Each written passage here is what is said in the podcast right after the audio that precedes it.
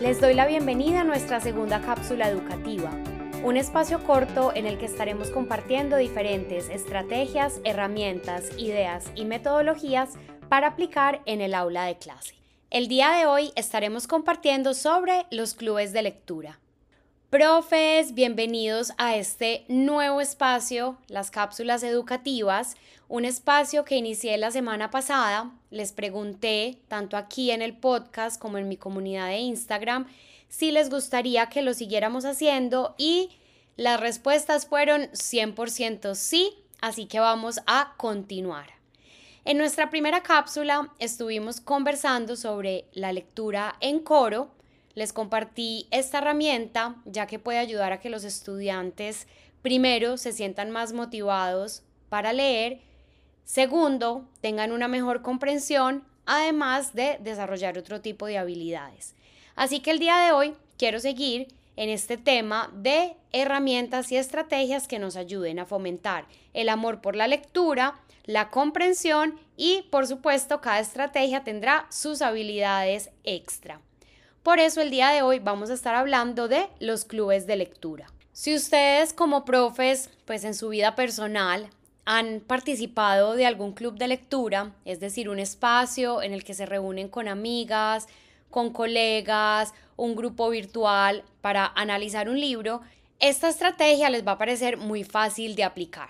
Yo de todas maneras la voy a ir explicando, se van a dar cuenta de que hay algunas diferencias y, profe, si nunca has participado de ningún club de lectura, no te preocupes que aquí te voy a contar todo sobre ellos. Lo primero que quiero contarles es qué es un club de lectura. Un club de lectura es un espacio donde los estudiantes se van a reunir para compartir y disfrutar de un libro. Es una lectura que se hace en una parte de manera independiente, pero en otra de manera colectiva. Es una oportunidad muy buena para fomentar el amor por la lectura porque todo el tiempo se está construyendo en conjunto con los compañeros y hay muchos intercambios de ideas. Entonces de pronto un libro que a un estudiante no le parece tan divertido, escuchando a sus compañeros, puede que lo empiece a entender un poco más y le llame la atención. Vamos a ir paso a paso en cómo podemos implementar los clubes de lectura en el aula de clase. Lo primero que debemos hacer es dividir a nuestros estudiantes en grupos. Lo ideal es que cada grupo tenga de 5 a 8 estudiantes para que podamos promover la participación activa de todos y facilitar las discusiones. Lo ideal es que los estudiantes los tengamos divididos de acuerdo a su nivel de lectura, porque cada uno de estos grupos va a leer el mismo libro. Una vez que tenemos los grupos conformados, vamos a pasar a la selección de libros. La idea es que cada grupo elija un libro para leer. Como docentes podemos proporcionarles unas opciones o podemos permitir que los estudiantes los sugieran y lo elijan. En cualquier caso es importante que nos aseguremos que los libros sean apropiados para la edad, el nivel de lectura y si vamos a permitir que sean los estudiantes los que lo propongan, que estén alineados con el género literario o con las habilidades que vamos a estar trabajando. Hay una actividad que yo personalmente no he realizado, pero le he visto a varios de mis colegas realizar, y es que para elegir el libro que van a leer en los clubes de lectura realizan una degustación de libros. Así tal cual como si estuviéramos haciendo una degustación de quesos, de chocolates, de postres, bueno, de lo que ustedes quieran.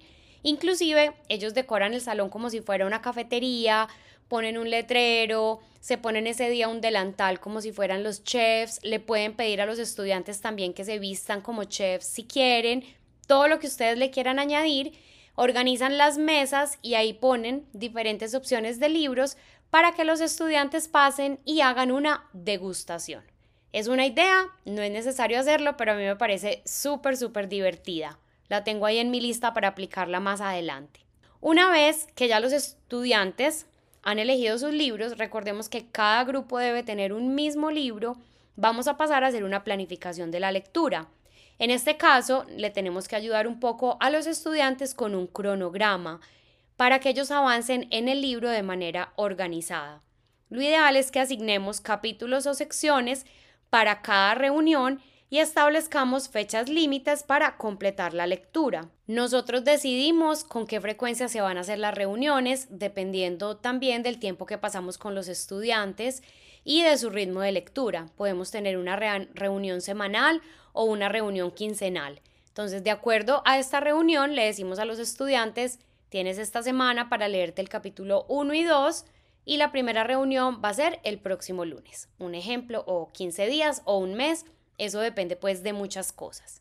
Esta planificación se la debemos entregar desde el principio a los estudiantes. Cuando yo he hecho clubes de lectura, lo que he hecho es que les hago un folder, una carpeta, y la primera página de esta carpeta tiene este cronograma.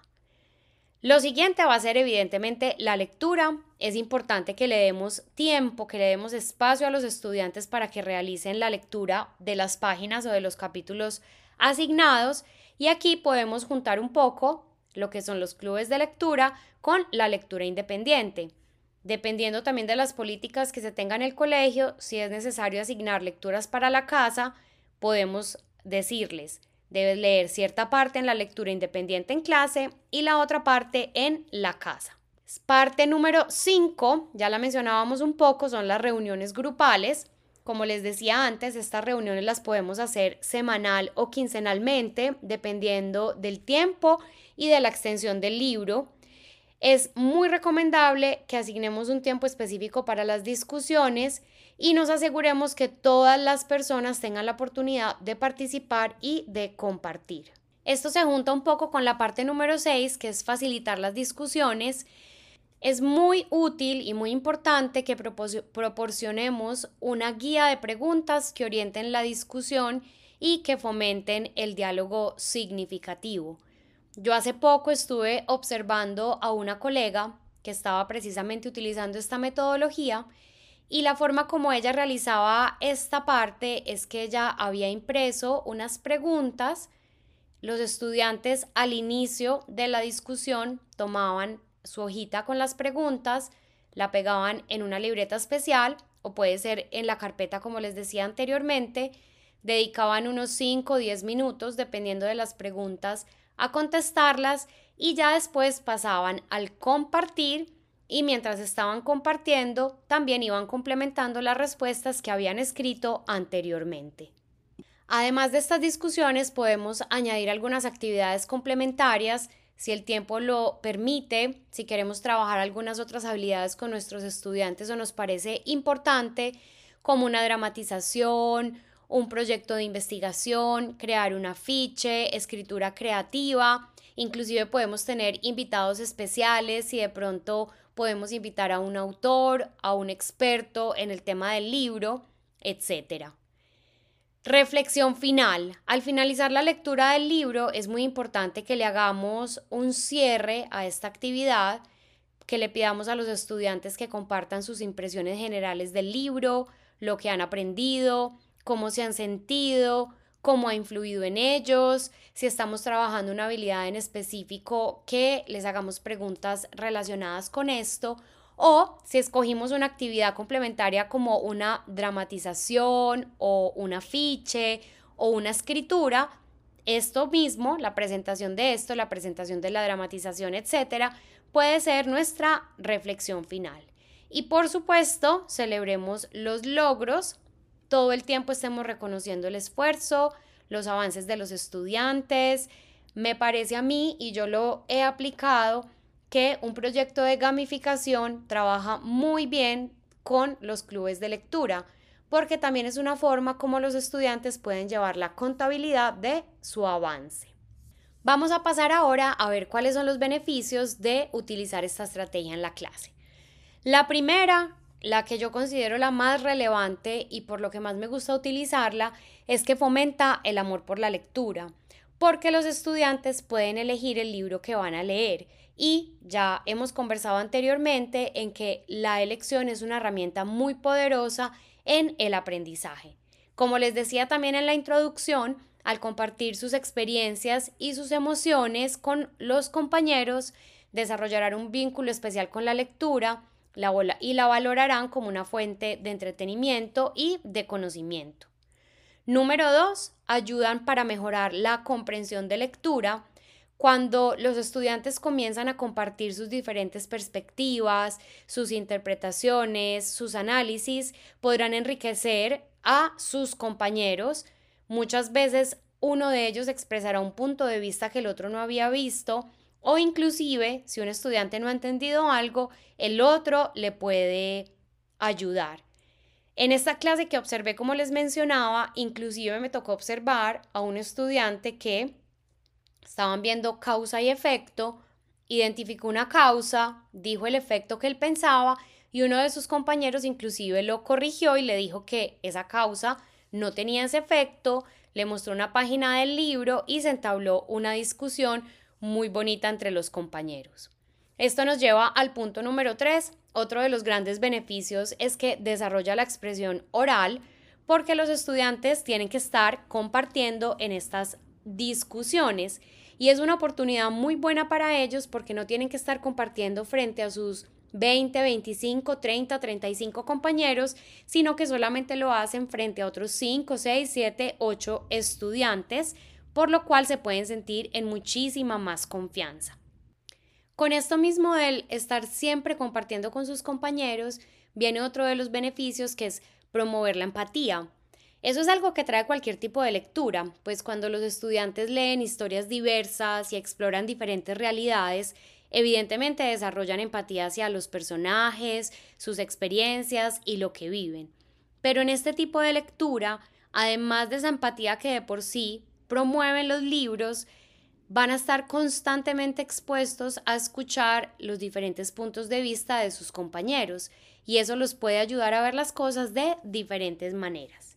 Y por supuesto, refuerza el trabajo en equipo porque ellos deben aprender a escuchar, a respetar las ideas de los demás, a construir consensos, a corregir a los demás de manera respetuosa y constructiva, a aceptar correcciones y si incluimos alguna de las otras actividades también a desarrollar proyectos creativos juntos. Y esto evidentemente va a comenzar desde el simple hecho de elegir un libro juntos. Profes, al implementar un club de lectura en el aula, estamos proporcionando un espacio súper enriquecedor donde, como les decía, los estudiantes pueden desarrollar habilidades de lectura crítica, de expresión oral, de trabajo en equipo, de creatividad, además de ayudarnos con ese objetivo principal que siempre tenemos que es el gusto por la lectura y la comprensión. Así que los animo a explorar esta estrategia y a implementarla en sus clases para que puedan disfrutar de todos los beneficios que tiene.